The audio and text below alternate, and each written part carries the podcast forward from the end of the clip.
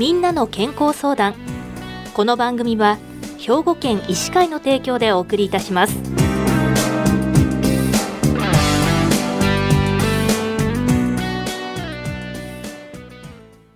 みんなの健康相談。ご案内の岡本里奈です。今週は兵庫県医師会の理事でいらっしゃいます公衆衛生担当役員の平林博久先生にお話をお伺いいたします。平林先生は芦屋市で平林院をご開業されておられます。平林先生おはようございます。おはようございます。今日はよろしくお願いいたします。お願いいたします。さて今日は10月からコロナはどう変わるかというテーマでお話を伺っていきますがもうこの5月に大きく変わったところですよね。はい。去る5月8日をもって新型コロナウイルス感染症は感染症法上の位置づけがそれまでの2類相当から5類に変わりましたこれによって2類相当という特別な扱いから季節性インフルエンザと同じになりこれは皆さんにとっても大きな変化だったと思います。改めまして簡単にどのようなことが変わったのかもう一度お話しいただけますか？はいまずは新型コロナウイルス感染症と診断されても保健所への届け出が不要になったことですね。このため5月までは毎日患者の発生数が報道されていましたが定点といって決まった医療機関からの報告が週ごとに発表される形に変わりました。そしてそれまでは感染症法の規定により何日間かの外出制限があったのが学校の生徒さんや幼稚園保育所の園児さんは学校保健安全法の規定による5日間。それ以外の方はあくまで数日間は他人に移す可能性があるので接触を自粛するということに変わりました。さらに同居の家族の方を濃厚接触者として特定することもなくなりましたのでこちらは外出制限もなくなりました。また医療機関を受診した時の検査にかかる費用の公費負担がなくなり医療機関窓口での自己負担金が増えました。では今回10月以降これ以上変わることっていうのはあるんでしょうか？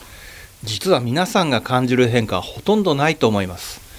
10月から変わるというのは国が5月にいろいろと移行措置に関して9月30日をもって見直すとしていました。しかし現時点ではあまり変更なくそのままで継続になりそうです。では今まで通り熱が出た場合には発熱外来に連絡して受診をするということになるのも同じなんでしょうか？はいその通りです。今発熱外来に連絡してからと言っていただいた点がすごく重要ですね。現在発熱外来は正式名称を発熱等外来対応医療機関といって県下に2100ほどの医療機関が発熱患者さんの対応に当たっています。コロナに関して感染力は依然強いままですのでやはり医療機関ではコロナなどの感染症の患者さんとそれ以外の患者さんが重ならないように診療の場所や時間を分けて一定の感染対策を図ることがこれからも必要です。そこでこれからも発熱時の受診では医療機関に連絡してから時間や方法の指示に従いマスクをして受診していただくようにお願いします。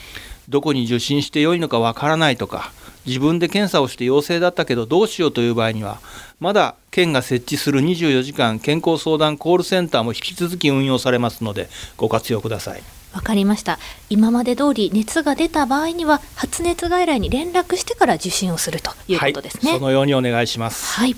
ではこれから冬に向けてコロナはどうなっていくでしょうか？実はこの夏も昨年の夏の第7波と同じように多くの方がコロナに感染しました。しかしコロナ自体で重症になる患者さんは非常に少なく医療が逼迫して大変なことにはなりませんでした。ただそうすると次は昨年と同じように波が来るとすれば第8波と同様つまり12月から1月ということになります。そうなるとやはり季節性インフルエンザと同じ時期に流行するという可能性もありますよね。そうですね。やはり時期がちょうど季節性インフルエンザが流行する時期なのでコロナの流行も重なると発熱患者さんが急増する可能性もあります。しっかりと備えておく必要がありますよね。しっかり備えると言いますとやはりワクチンの接種というのが重要になるんでしょうか？はいその通りです。この秋から新しいコロナワクチンの接種が始まっています。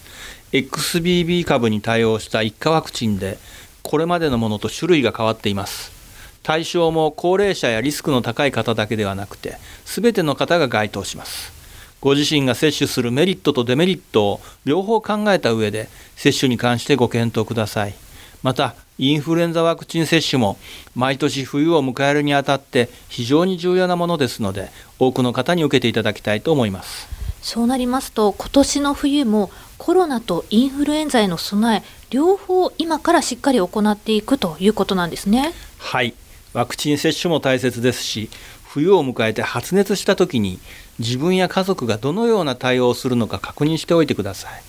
普段かかりつけ医がある場合にはそこでどうすればいいのか相談しておくこと。かかりつけ医がない場合には近くでどこの医療機関がどのような時間帯に対応しているのか事前に調べておいてください。元気なうちに自分がもし感染した場合どうすればいいのか考えておくっていうのが大切になってくるんですね。はいそうですね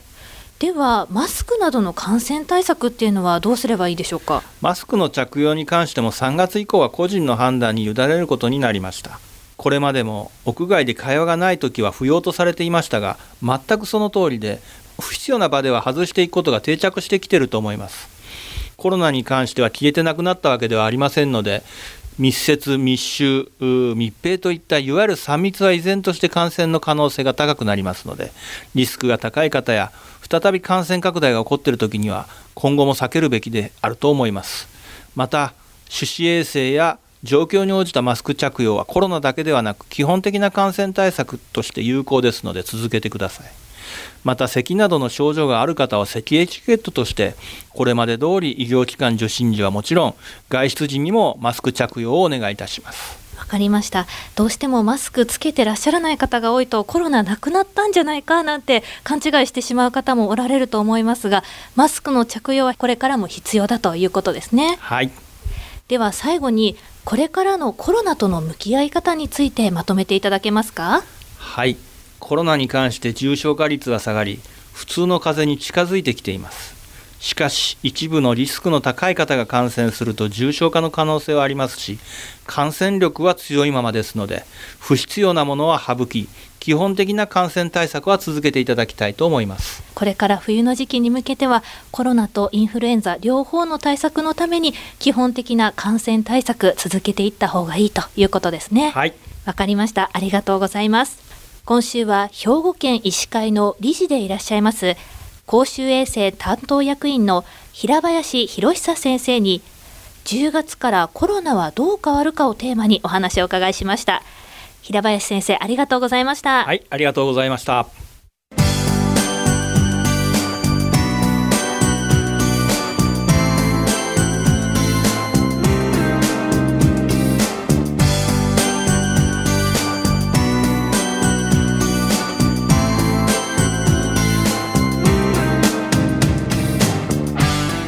の健康相談ご案内は岡本里奈でしたこの番組は兵庫県医師会の提供でお送りいたしました。